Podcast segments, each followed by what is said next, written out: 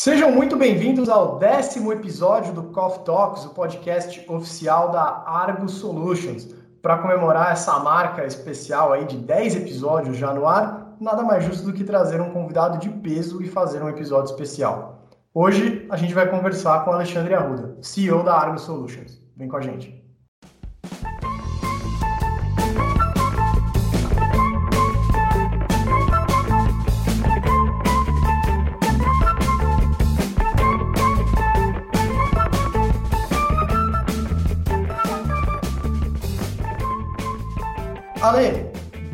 Mais uma vez ao Coffee Talks, né? Não é a primeira vez que você participa aqui do nosso programa, então seja bem-vindo mais uma vez.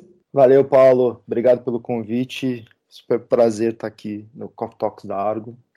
Bem, bem legal. Acompanho todos eles. Ale, quando eu estava pensando sobre o que poderia ser esse nosso décimo episódio, eu não estava imaginando que a gente estaria aqui hoje dando a notícia que eu sei que você está querendo dar. Então, como eu não quero dar nenhum spoiler, eu vou te passar a bola e vou deixar você mesmo contar. Tá bom, Paulo, obrigado. É... E a notícia que eu tenho para dar é que esse é o meu último Coffee Talks como CEO da Argo, estou de saída. É... e aí contar um pouquinho dessa, dessa, dessa decisão. Acho que é... eu estou há nove anos na, na Argo, desde desde o começo, end-to-end. -end. Teve um período no meio que eu dei uma, uma descansada de alguns meses, mas são nove anos. E faz um ano que eu já venho planejando um, um período sabático. E esse é o melhor momento para gente, para eu fazer isso. E então fico na Argo até o próximo dia 30 de outubro. E, e depois eu vou descansar um pouco é, e a Argo com certeza vai seguir forte como sempre, mas aí a gente fala um pouquinho mais adiante. Mas a, essa é a notícia. A notícia é que eu estou me despedindo da Argo e, e é isso. A gente daqui a pouco, daqui a pouco não, acho que mais pro final do programa a gente vai falar quem vai ser o Ale de 2021, como é que vão ser seus próximos meses aí. Mas nada mais justo do que a gente então aproveitar esse momento e fazer uma retrospectiva. Né? Você já adiantou aí quantos anos não vem trabalhando na Argo e não só isso, mas vendo e acompanhando em primeira mão a evolução do mercado de tecnologia no Brasil e também é, na América Latina, em toda a nossa região. Eu queria te perguntar, para a gente começar nosso papo, o que você viu de saldo positivo no decorrer desse tempo e para você, quais foram as principais evoluções que você acompanhou assim e foi uma coisa que te marcou e que você vê que hoje tem uma diferença anos depois? Bom, cara, teve, teve, muita, teve muita coisa positiva. Eu acho que de, de 2000 e 2007 para cá, que é o tempo de vida da Argo, mas eu tô desde 2011 na Argo, acho que muita coisa evoluiu. Acho que a própria adoção de tecnologia no mercado de, de viagens aumentou drasticamente e, e, e, não só em produtos como a Argo faz, mas é, todo quanto é tipo de automatização de processos, é, implementação de tecnologia para todos os pontos da, da, da viagem. Então, o, o, o, a principal evolução é, é onde o mercado chegou hoje com relação à adoção. Muito se adotou. Existe sim uma diferença entre Brasil e o resto da América Latina, pensando no mercado de, de viagens principalmente. É, então, estamos em, no Brasil em, em, momentos diferentes, mas houve uma evolução muito grande. É, o, houve uma evolução principalmente é, na, no, nos processos online. Então, hoje, muito é, do, do, das viagens, muito dos processos são feitos online, não mais via e-mail, não mais via é, uma, o telefone, por exemplo. Então, isso foi um saldo mega positivo. A gente saiu lá em 2011, talvez em 30, 35% de 2011, 2012 de, de adoção de uma ferramenta online e hoje no Brasil tem é, o volume é superior a 80%, 85% de adoção online, a ponto de é impensável para uma empresa que viaja hoje, que tem o, o seu time viajando, não ter uma ferramenta tecnológica para gerir esse processo. Então essa foi, para mim, a principal é, evolução. O mercado de travel é, é, definitivamente entendeu que tecnologia é o melhor caminho para ter processos mais limpos, mais é, visíveis, com maior, é, com maior satisfação, principalmente do usuário. Então, para mim, a adoção é a maior evolução nestes nove anos que eu tenho de Argo aí dentro do mercado de travel e de tecnologia. E de negativo, né? Melhor ainda, acho que a pergunta seria o que você esperava já ter visto de evolução no mercado e que ainda não aconteceu? Paulo, eu acho que o mercado ainda é muito complexo. É, eu acho que, a, a, por mais que essa automatização nesses, nesses anos venha acontecendo, o nível de customização é muito grande, então cada corporação entende gestão de viagens de maneira distinta. É, existem muitos processos que ainda são processos que não levam em conta a transformação digital. Na verdade, você pega e, e, e quer é, traduzir para uma ferramenta o teu processo manual, ao passo que o ideal seria você primeiro é, escolher a tecnologia, entender o que, que, você pode ganhar com a implantação de tecnologia e, e aí sim mudar o teu processo e implementar é, tecnologia no processo, né? É, eu, e o que me frustra muito é que ainda é muito complexo é, o uso da tecnologia é, nos processos de viagens e despesas na, na América Latina. Tem muita coisa para acontecer e eu queria ver, por exemplo, já queria ter visto mais inteligência na, nas ferramentas, mais uso de dados, mais é, menos processos manuais entre o, todo o ecossistema, é, mais coisas integradas é, e, e, e, que por mais que a gente nesses últimos anos tenha evoluído, ainda falta muito. E, e parte disso é do conservadorismo do, do mercado de viagens corporativas, que, que é um mercado muito mais de controle e menos de gestão, e acho que a gente já está em 2021 quase, e principalmente 2020 com essa esse tapa na cara que a gente tomou da pandemia e está tomando,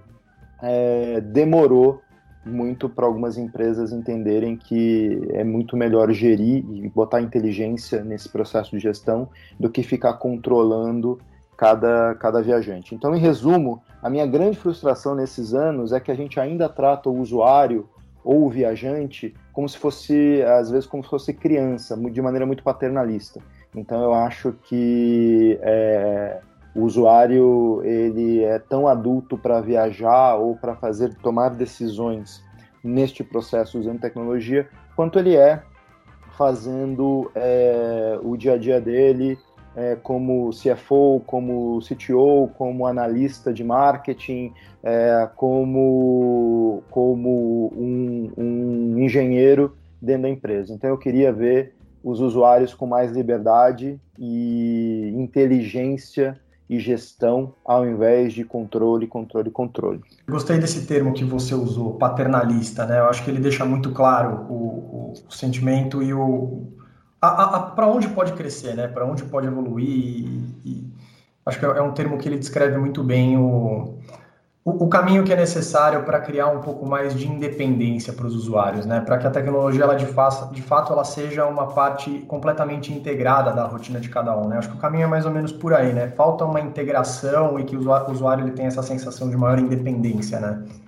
É, independência e autonomia, Paulo. Eu sempre falo que é, eu, eu, eu, como, como funcionário de uma empresa, eu no meu dia a dia, tomo decisões que impactam milhões de reais à, à empresa e aos clientes dessa empresa. É, por que, que eu não posso tomar uma decisão de reservar meu voo a 500 reais ao invés de 550, quer dizer, ao contrário, né? 550 ao invés de 500 reais. Então, para mim, é, é um pouco dicotômico essa história de como eu trato o funcionário como funcionário e o funcionário como viajante mais autonomia e independência é um caminho que a tecnologia já permite é, você ter tudo isso e ainda assim gerir, ter savings e fazer um processo muito mais que, que satisfaça muito mais todo mundo, né? Queria aproveitar essas próximas perguntas que eu tenho para te fazer para a gente expandir um pouco mais, abrir um pouco mais o leque aqui dentro do nosso mercado de tecnologia, né? Eu queria que você me desse uma avaliação de como você vê hoje o quão maduro está o mercado de tecnologia dentro da América Latina. Eu acho que passaram-se alguns anos agora em que acho que a América Latina ela, ela, ela tem uma presença maior, né? Ela se colocou no mapa no mercado de tecnologia, falando aí de grandes empresas, de grandes startups. É, a gente tem empresas como o Nubank ou empresas como a Rappi que figuram aí nos grandes protagonistas e que ajudaram no, no, nesse passado recente a colocar a América Latina no mapa do grande mercado de tecnologia. Como você avalia o mercado na região hoje? Eu, eu Paulo, o mercado de tecnologia na, na, na América Latina está bombando e, e, tem muita coisa é, para ser feito e, e, e, está sendo feito. É, a América Latina como um todo é um mercado cheio de ineficiência e onde tem ineficiência tem oportunidade, é, tem muita oportunidade para melhorar e a tecnologia é um dos caminhos e talvez o principal caminho para melhorar. É, então a gente tem ineficiências na política, a gente tem ineficiência nos processos, a gente tem ineficiência na educação, é, no, no, naquele, no nosso dia a dia, mobilidade, enfim, uma série de coisas que são ineficientes na América Latina, e aí que o mercado de tecnologia tem milhões de oportunidades para trazer, fazer dinheiro e, e principalmente levar uma experiência melhor para o cliente, para o usuário.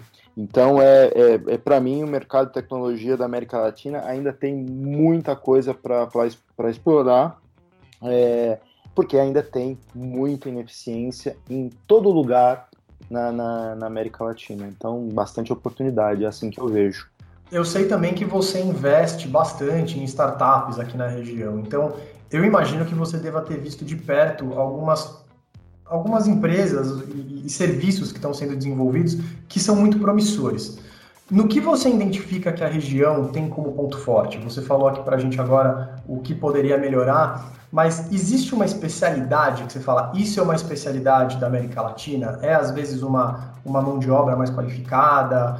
É, é uma especialidade mesmo numa determinada do mercado? O que, que seria que vale a pena ser mencionado? Eu, eu acho que, bom, acho que a América Latina é, é muito grande para a gente. Acho que cada país né, tem, tem as suas especialidades. É, o, Brasil, o, o, Brasil, por exemplo, é, tem muito bons engenheiros, muita gente criativa, muita área técnica muito bem desenvolvida, é, que é um destaque, né? Apesar de, de ter uma. A gente sempre achar que, que a, a oferta é menor que a demanda mas a qualidade é boa. O, o México, por exemplo, claramente tem uma, uma vocação em turismo, em serviço, em, em, em tudo aquilo que lida com, a, a, com o servir, né? Então cada país tem a sua característica. Eu acho que eu respondo essa pergunta dizendo que primeiro a gente não, a América Latina e nós latinos não temos é, nada para ninguém com relação a competências para fazer as coisas. Por mais que a gente tenha aí de, alguns déficits na nossa, na nossa educação, em como a gente, é, é, é enfim, por questões políticas e, e, e que, que, atrapalham no dia a dia, eu acho que nós é, temos muita gente competente é, e, e, não devemos nada para ninguém. A passo que algumas empresas, muitas dessas startups, estão crescendo é, e fazendo negócios é, fora do Brasil com, é, com inteligência brasileira. É, o, essa semana mesmo saiu o CEO da Brex, para quem não conhece, Brex é uma fintech americana, o mercado de, dele, ele é brasileiro, o outro fundador é brasileiro, é, mas eles não estão no Brasil, eles só atuam no mercado americano e vão abrir para desenvolver parte do, do produto aqui no Brasil. Por quê? Porque tem bons engenheiros aqui no Brasil, tem bons técnicos no, no Brasil. É, e isso acontece, outras grandes empresas que atuam no mercado global, mas que mantêm o desenvolvimento e algumas áreas na, na América Latina. Então, é, a gente só precisa é, ver o que, que falta para gente. Eu acho que falta para o latino como um todo, acho que falta foco, falta um pouco de planejamento, não que não aquele planejamento de cinco anos, mas é, aquele, a, a, o, começo, meio e fim, né? Então acho que falta um pouco disso. A área de serviços no, no, na América Latina, a gente é especialista em serviços, tem um pouco a ver com a nossa como a gente trata as coisas e a gente é muito normalmente simpático e tal, muito gentil, mas serviço não é só gentileza, serviço é eficiência também. Então, é, a área de serviços é muito forte e precisa mudar. Outra, outra oportunidade aí para a tecnologia. E tem um ponto que, que acho que é chave é, nas competências do, do, do, dos latinos, que é a que é o idioma, né? O, o, o, brasileiro, principalmente o brasileiro, ele acha que ele sabe inglês e, e eu brinco que achar que sabe é o primeiro caminho para você não aprender, né? E, e, então o idioma é uma barreira muito grande. A gente está cheio de gente que fala que sabe, mas não sabe na verdade. A hora que você põe em prova, não sabe. Então o idioma, principalmente inglês, é uma super barreira para os talentos da, da, da América Latina mas a gente não deve nada para ninguém com relação às, a muitos aspectos. Eu acho que é, é isso. Baseado em tudo que você estava falando agora, você acha que dá para ter uma ideia? Você tem alguma perspectiva para os próximos 5 a 10 anos, talvez? Acha que dá para ter uma ideia de, de onde estaremos como região num todo? Bom, eu acho que Bom, se eu tivesse essa resposta exatamente, eu não ia entregá-la aqui, eu venderia ela, né? Ainda mais agora. Justo. Vou tá, vou tá, não tenho mais, é, posso, tenho a liberdade de fazer o que eu quiser, então eu venderia. Mas a verdade é que a, a, a tecnologia, como eu já disse, a, no, no América Latina tem bastante ineficiência, então tem muita coisa para acontecer. É, eu vejo um mercado de tecnologia cada vez mais forte em alguns setores, né? Turismo é um deles. É, o turismo, a hora que voltar, é, claramente ele vai retomar de maneira diferente. Ele foi está sendo obrigado a se reinventar e então a, a, eu vejo uma, um, um, mercado muito, muito, muito é, focado em tecnologia como meio de sobrevivência também. Então a tecnologia tem muito para ajudar. E fora aqueles mercados que que estão tá, bombando por aí, como as fintechs, a área de seguro. É, eu vejo um avanço muito grande na área de saúde, né? É, é, desde o plano de saúde, gerenciamento. É, é, incrível como a área de saúde pode melhorar usando a tecnologia. É, rapidinho, esses dias fui fazer um, um, uma consulta no médico, levou a consulta, levou é, 20 minutos e eu fui na farmácia para comprar o remédio, levou meia hora na farmácia. Cara, o mercado de farmácia no Brasil é muito ineficiente. É um monte de coisa que você tem que fazer, um monte de papel que você tem que dar, um, um não está interligado com o outro, o caixa não está interligado com o farmacêutico, enfim, tem muita coisa. Então eu vejo o mercado de tecnologia na nossa região nos próximos 5, 10 anos aproveitando muito dessa ineficiência que tem na região para ganhar dinheiro e, ao mesmo tempo, entregar uma melhor experiência para o cliente. Legal. Partindo por um lado um pouco mais humano da nossa, da nossa conversa, vamos falar um pouco mais sobre mentalidade das pessoas que estão por trás das, do mercado de tecnologia e de inovação. Hoje a gente passou a falar muito sobre soft skills, né? E isso veio um pouco alavancado pela pandemia.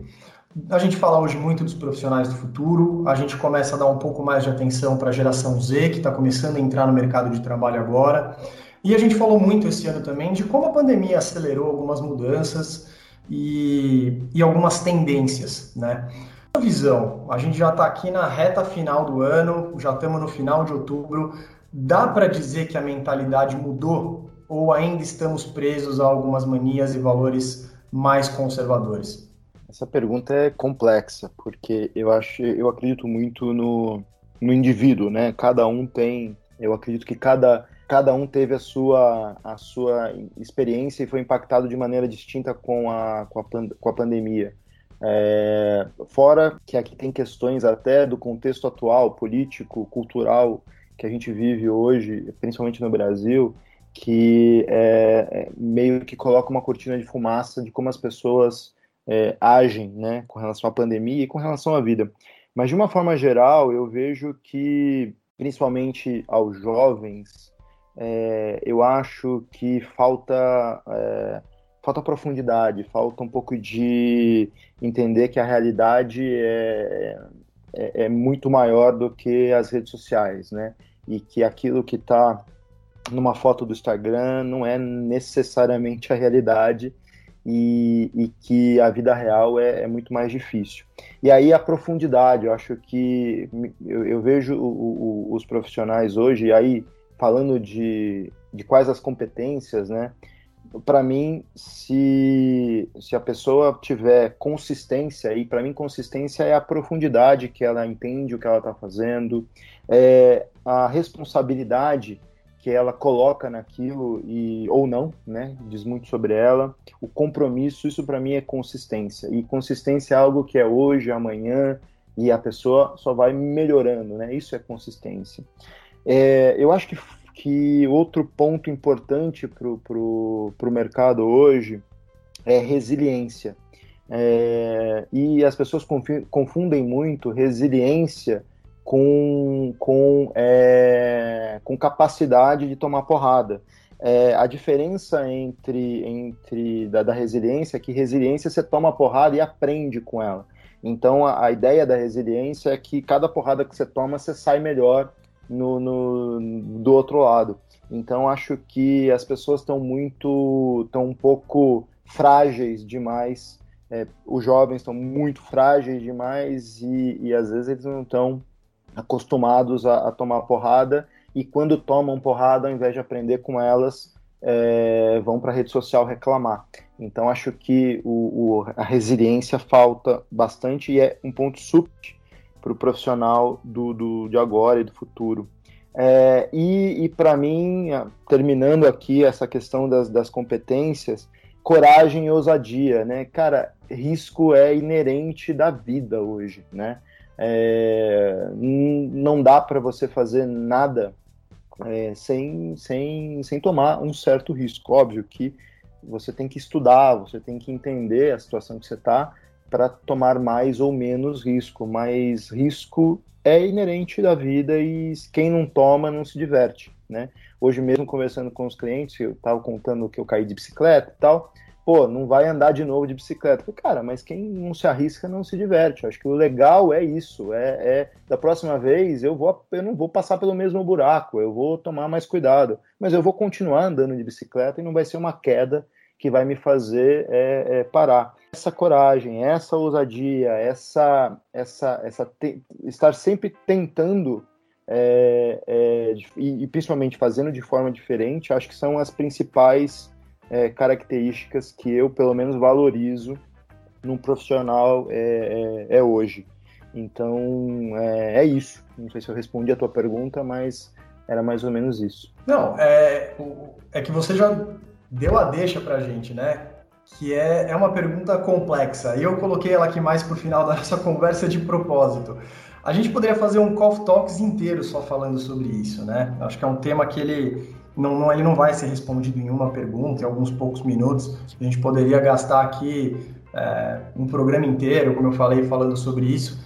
Mas eu acho que essa parte da resiliência, ela entrega, ela, ela entregou muito bem. Eu não só concordo eu pessoalmente 100% com o que você falou, mas eu acho que considerando todo o cenário do que a gente viveu em 2020 e o tanto que se debateu de mudanças, vai mudar a mentalidade, é, o tal do novo normal, né, que o termo se desgastou tão, tão rapidamente quanto chegou, é, e o quanto que acelerar de tendências, que já mudou e algumas coisas não voltam mais a ser como eram, eu acho que resiliência tem muito a ver com tudo isso. Né? Eu acho que isso vai dizer muito para o profissional do futuro, vai dizer muito, como você estava dizendo, para a nova geração que está entrando no mercado.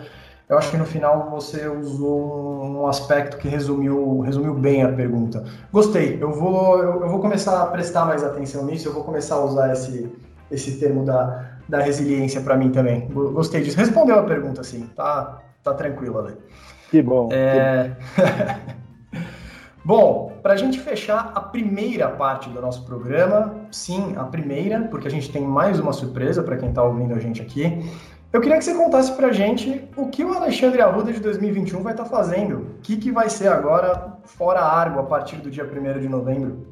Eu, eu, brinco que a partir do 1 de novembro vocês vão ver na, na praia, eu vou estar na praia, mas mais do que isso, é, eu acho que eu, eu, eu tenho o privilégio de poder é, dar um, um, break na minha carreira e, e, e fazer um, um, período sabático. Num, talvez não chegue a um ano, vou ficar alguns meses fora, é, fora que eu digo sem trabalhar, né? E, e pensando como é que eu vou é, contribuir aí em algum momento de 2021 voltar é, para o mercado. E quando eu falo para o mercado não é necessariamente para o mercado de viagens que é o mercado que eu trabalho a minha vida toda. Mas neste o que eu vou fazer é descansar primeiro viajar dentro do Brasil porque tá difícil viajar para fora e eu acho que tem bastante coisa para conhecer aqui no Brasil. Então eu vou conhecer algumas coisas ainda esse ano é, estudar um pouco também, a gente não pode parar a ler. Eu tô uma lista de livros que eu não consigo é, ler, né? Um pouco de preguiça também, então acho que tem que me forçar um pouco. E, mas principalmente respirar e repensar é, nesses meses como é que eu posso contribuir no futuro, o que, que eu em 2021 quero fazer é, da, da minha vida. Então, o que eu vou fazer de maneira objetiva é um sabático, ficar alguns meses descansando. É, é isso. Já é o meu, diria que é o meu terceiro sabático, não todos eles foram da mesma da mesma mesmo tempo, mesmo período, né? Uns mais curtos, outros mais longos. Mas de novo, eu vou eu vou eu vou usar cada minuto desse meu sabático porque eu sei que eu sou privilegiado, não é todo mundo que pode dar um break na carreira por alguns meses para repensar e, e, e, planejar os próximos passos. Então eu vou, a partir do dia 1 de novembro, vou aproveitar cada minuto dessas férias prolongadas que eu vou ter.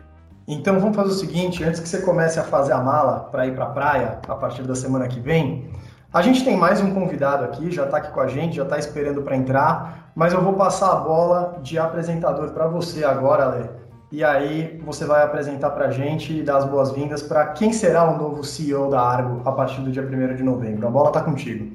Legal, cara, tenho um puta prazer de apresentar esse cara para mim. Eu vou, eu vou antes de, antes de é, apresentá-lo, contar um pouquinho como é que foi, né? O, eu nem sei se o Pedro sabe disso, mas eu, a gente estava buscando lá em algum momento de 2019 um novo CTO, um novo head para a área técnica da, da Argo. E me indicaram, um amigo indicou. O Pedro, ó, o Pedro tá na Europa e tal, mas é, eu gosto muito dele, papapá, e, e, e aí foram aí alguns meses para convencer o Pedro não só a vir, não só a vir para Argo como, como o, o cabeça técnico da nossa operação, mas também com toda a complexidade que seria vir para voltar para o Brasil, que era uma coisa que ele queria e tal, mas foram alguns meses a gente negociando e discutindo e tal.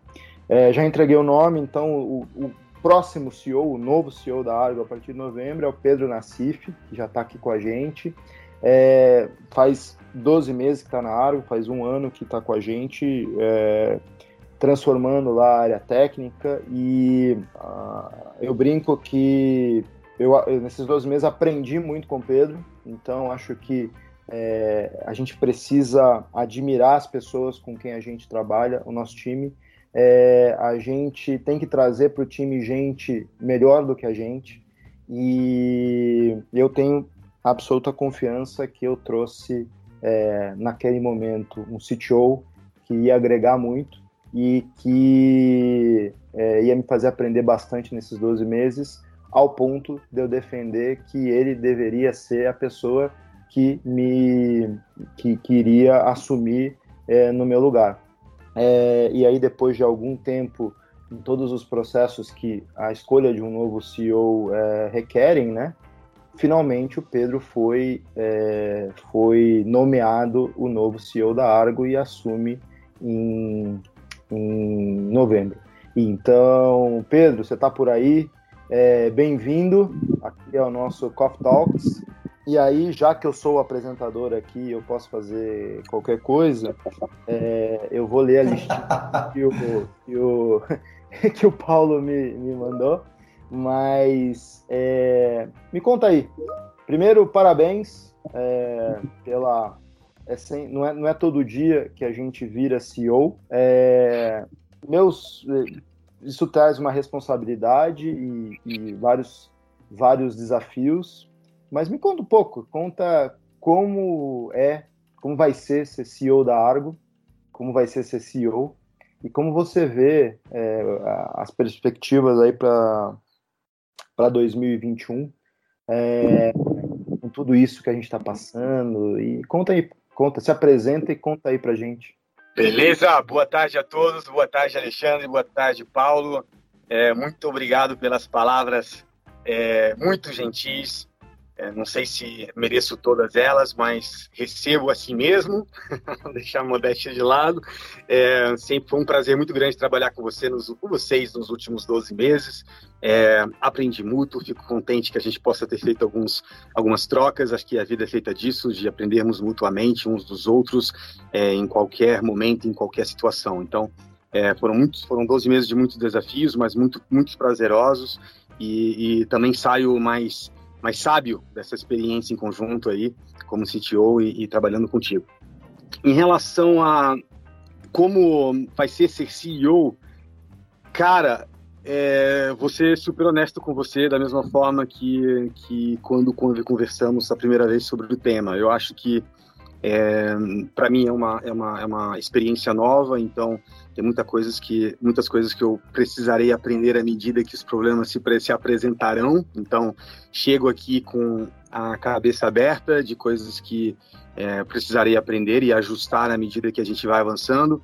No entanto, tenho bem claro né, a visão para qual, é, a qual quero, quero seguir, né, que, que, consiste em em construir um Argo mais forte, um Argo que, que tem um, uma, uma pegada mais tecnológica, ainda mais que agora, e que, e que tenha em mente o viajante. Eu acho que muitas das vezes em tecnologia a gente se perde um pouco é, entender quem é o, o, o real é, foco, deve ser o, o, real foco das nossas, das nossas iniciativas. O cliente, o, o, o viajante, aqueles que passaram como eu, muitos anos é, em aeroportos e muitas vezes esperando porque o bilhete foi mal emitido ou o portão não está correto, bom, vão entender a, as dores daqueles que passam muitas horas aí é, esperando ou, ou, enfim, se ajustando para poder fazer o melhor para suas empresas. Então, acho que a gente deve, e a Argo tem um, um, um, protagonismo muito legal nesse, nesta área, é, temos um dever aí em relação a criar e facilitar essa jornada é, e, e, todos aqueles que, que, que, estão na cadeia provendo serviços para esses viajantes também. Então, eu acho que eu começo por aí. Em relação a perspectivas para 2021, é, eu te diria que eu vou começar sendo super humilde e simples aqui. Acho que é simplesmente uma melhoria do cenário é, de, de é, sanitário mesmo sabe? Antes mesmo de, de falarmos em, em negócio, eu acho que a perspectiva é que tenhamos uma, uma, uma vacina sendo entregue à sociedade o mais rápido possível, principalmente a nossa região, né? Tem todos os desafios de não somente validar a vacina, mas também né, a logística de entregá-la né, nos vários domicílios e para todos que precisam, é, ver menos gente sofrendo e menos gente morrendo, podemos novamente aí, né, dar um abraço uns aos outros e compartilharmos do, do ambiente de trabalho, né, que, que né, agora que a gente perdeu, eu sempre fui super a favor do home office, né, agora que, que a gente não pode ter o office office, rapaz, faz uma falta, então é, acaba, acaba sendo um pouco a torcida para isso, né, para que o, o, as pessoas possam voltar a, a, frequentar restaurantes, possam voltar a viajar, ficar em hotéis despreocupados com as suas famílias, e, e eu acho que esse é o primeiro passo, a partir do momento que isso ocorra, é, a gente vai ver naturalmente um, um restabelecimento de uma, no, uma, uma, nova ordem, vamos chamar, sair do chavão, novo normal, mas uma nova ordem, de um, um novo é, patamar de pessoas que vão viajar corporativamente, pessoalmente, e aí é estar pronto para essa nova situação. Eu acredito sim que há uma mudança, eu acho que a, a pandemia vai entrar aí na, nos anais da história como um, um, fato, talvez, das mesmas proporções da crise de, 19, de 29, por exemplo, ou é, é, crises equivalentes pelo, pelo impacto que tem tido é, na sociedade. É, acho que o medo que ainda prevalece, enfim. Então, é, estar preparado para isso, a partir do momento que, que é, teremos uma visão melhor de como o mundo será, é, poder antecipar quais serão essas mudanças que ficarão né, como resultados para sempre dessa mudança. Ou seja, nós não sabemos, por exemplo, quanto de viagem é, estruturalmente se perderam. Né? Pessoas, é, com o tempo, é, se acostumaram a fazer reuniões via via Teams, via, via Zoom, e, quanto disso vai afetar as viagens corporativas, nós não sabemos. E ainda que eu seja um bom, um, um forte defensor da, da questão do, do, olhar olho no olho, de você fechar negócio, muitas vezes você precisa ver a pessoa. Mas ainda assim, eu acho que há parte dos negócios que se foram, devido às viagens, que se foram para sempre. Aí como lidar com essa situação? Né? E aí passa por um monte de, de estratégias dentro da Argo e, enfim, acho que no mercado, que, que influi, que, que afeta na, na, na, realidade a questão da diversificação um pouco do produto, né? Como que a gente agrega para o viajante e, e para as corporações e para os nossos mercados de uma forma geral, é, de, em outros aspectos da viagem, né? E, e, e este, este processo de tentar identificar né, o que, que, pode vir a agregar nesta cadeia é um processo muito, muito legal, né? É muito próximo de ser uma, de voltar a ser uma startup dentro de uma empresa já consolidada, né? Então, experimentar novamente aquilo que vai funcionar, aquilo que não vai funcionar. Então, assim, a gente entra em 2021 super, super animados, super empolgados, com várias ideias, é, algumas em andamento. É, então, é, muito otimista e na expectativa dessa, dessa mudança aí, essa volta essa resolução desse problema sanitário, porque acho que o resto vem vem, vem normalmente, né? Então, é estar preparado e, e sei que são sapatos grandes, os quais aí me passam para eu poder calçar.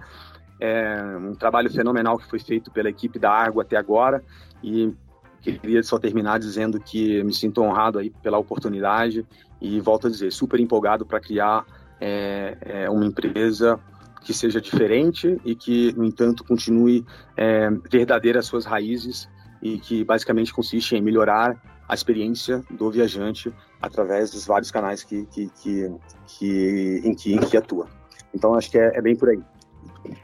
Pedro, é uma coisa que, uma das coisas que, uma característica que eu gosto de você e que eu acho que você já colocou aqui na tua, na tua resposta foi a questão o quão animado você tá é, o quão é, otimista e, e, e que, é, apesar de tantos desafios e apesar de a gente é, é, estar no meio da crise ainda, num, num, num, período que impactou muito o nosso negócio, o negócio da Argo e o nosso, nosso mercado, mas eu queria te, mais especificamente, é, o que tanto te anima nesse processo? Você falou de diversificação, de novas, é, de novos projetos, alguns em, mas o, o que, que o que mais está te animando né, nesse, nesses novos desafios? É, que, que, que, que mais está te brilhando o olho nas possibilidades que o, que o pós-crise e principalmente que o Pedro CEO está é, tá vendo? O que está te brilhando mais o olho? Olha, eu acho que começa pela fazendo uma referência à parte das tuas respostas anteriormente que é um mercado que ainda é, deixa a desejar no, no manejo do, do, do, viajante, né? Então, assim, há N possibilidades de melhorarmos a vida do viajante na experiência que tem, todos os pontos de contato do viajante corporativo, junto às ferramentas, às plataformas, é como de forma inteligente economizar o tempo do usuário. Eu tinha um, um, um, um chefe há muito tempo atrás que me dizia Pedro, viajar a negócio é algo que eu detesto. O que eu, eu não sei se, claro, não estou querendo generalizar que seja algo para todos, mas o que eu considero como sendo uma viagem de sucesso é uma viagem na qual não tive nenhum incidente. Eu não quero ter um incidente, eu não quero que o portão esteja dado errado na minha viagem, eu não quero que a minha mala se perca, eu não quero saber de última hora que o voo foi cancelado. Eu gostaria que as coisas acontecessem conforme planejado. Então, assim, eu vejo que há muita possibilidade de fazermos com que é, é, o viajante tenha isso, que entre nós tinha que ser o mínimo, né? não tinha nem que ser. A situação é tão, talvez, o, tão, tão crítica que, é, em termos de oportunidade, tão grande, porque se algumas pessoas chegam a dizer que, poxa, só quero que seja o básico, imagino que nós não podemos alcançar se entregarmos mais. Então, vou entro super animado porque falamos em dados, né? A gente hoje faz muito pouca coisa, quando eu digo a gente, digo o setor, não necessariamente a água. Muito pouca coisa no sentido de é, tentar é, entender melhor a jornada do usuário e com isso recomendar, auxiliar. E nós não estamos falando aqui de, de vender dados, nós não estamos falando aqui de, de usar a, a, a aquela metáfora de usar o, o usuário como um produto, um, de forma nenhuma. É, é, que muitas vezes o histórico do usuário com a ferramenta é, pode muitas vezes ajudar a ferramenta a prover um serviço melhor. E eu acho que é, é, é muito nessa direção que a gente está caminhando. Então, dados, dados, dados. E assim, é uma, uma oportunidade muito grande também na cadeia né, de prestação de serviço, até para as corporações. Hoje, é, numa situação difícil como a gente está hoje, a questão de, de, meios de pagamento acaba sendo um tema de atualidade, né, para facilitar a viagem, é, é facilitar a questão do, do, do, fluxo de caixa das corporações, a, a, facilitar o trabalho que se tem hoje de reconciliar, né, de um ponto de vista financeiro, as despesas com o evento, né? E, e, isso ainda ocorre de forma muito ineficiente. Ah, claro, o advento das VCNs e outras e outras iniciativas aí, mas ainda é muito incipiente no Brasil. Então, nem, e nem vamos falar ainda em outras oportunidades gigantescas, como por exemplo o Pix, né, um banco central tomando um protagonismo muito interessante é, no país, é, que, que com a questão do open banking é, e, e o Pix como meio de pagamento que pode claramente revolucionar. Então, é uma das, das coisas que o Brasil, inclusive, está à frente de muitos países. É, bom, vamos esperar para ver que funciona, tá? Mas, assim, no papel, é, é, uma iniciativa muito bacana. E, inclusive, que, que pode abrir portas não somente ao setor de fintech, mas a setores de, de viagens, aos setores de é, gestão de, de, despesas, entre outras coisas. Então, enfim, a minha lista aqui, Ale, iria até 2025. Eu vou, vou, vou, me calar, porque geralmente é o momento onde eu tomo uma cotovelada, ela fica quieta. Então, enfim, essas são as, uma das várias iniciativas que a gente vê como, como pontos de oportunidade para 2021. Muito legal. Bom, é, o Paulo ele que já começou a piscar aqui a, a cozinha dele, então está na hora de terminar. Bom, eu queria é, primeiro dar esse um recado final e de muito boa sorte para você como novo CEO da Argo. É, boa sorte para o time. O time é um time muito bacana. Os nós, nós é, os argonautas são são muito especiais e, e acho que tem bastante mão de obra bacana para essa para essa retomada e principalmente para para tudo é, que, que a Argo tem que fazer. Então, muito boa sorte é, nessa sua nova etapa, na, na etapa é, de carreira. E muito boa sorte para a Argo sobre essa nova direção que é, agora de longe eu vou poder olhar e, e seguir admirando tanto quanto eu admirei nesses nove anos. Então, boa sorte, obrigado e, Paulo, tá contigo. Pô, Ale, muito obrigado por assumir a função de apresentador nesses minutos finais. Foi super legal. Então, eu deixo aqui, fica a minha homenagem a você nessa saída, ter assumido aí o microfone da, do Coffee Talks nesse último programa. Para você, eu desejo pessoalmente toda a sorte do mundo nessa nova etapa, que esse ano sabático traga as inspirações para novas ideias e novas realizações que você for buscar a partir desse momento. Forte abraço, Ale. Abraço, pessoal. Valeu, muito obrigado. Ao Pedro, boa sorte nessa nova etapa como CEO. Tenho certeza que eu vou contar com você mais vezes aqui no Coffee Talks. A gente tem muito assunto para debater. Compartilho do seu otimismo aí para 2021. Seja um ano promissor, vai, para a gente poder trocar muita ideia ainda em 2021. Pedro, boa sorte aí na nova função. Muito obrigado, Paulo. E a você que nos acompanhou, muito obrigado por acompanhar mais um Coffee Talks e até a próxima.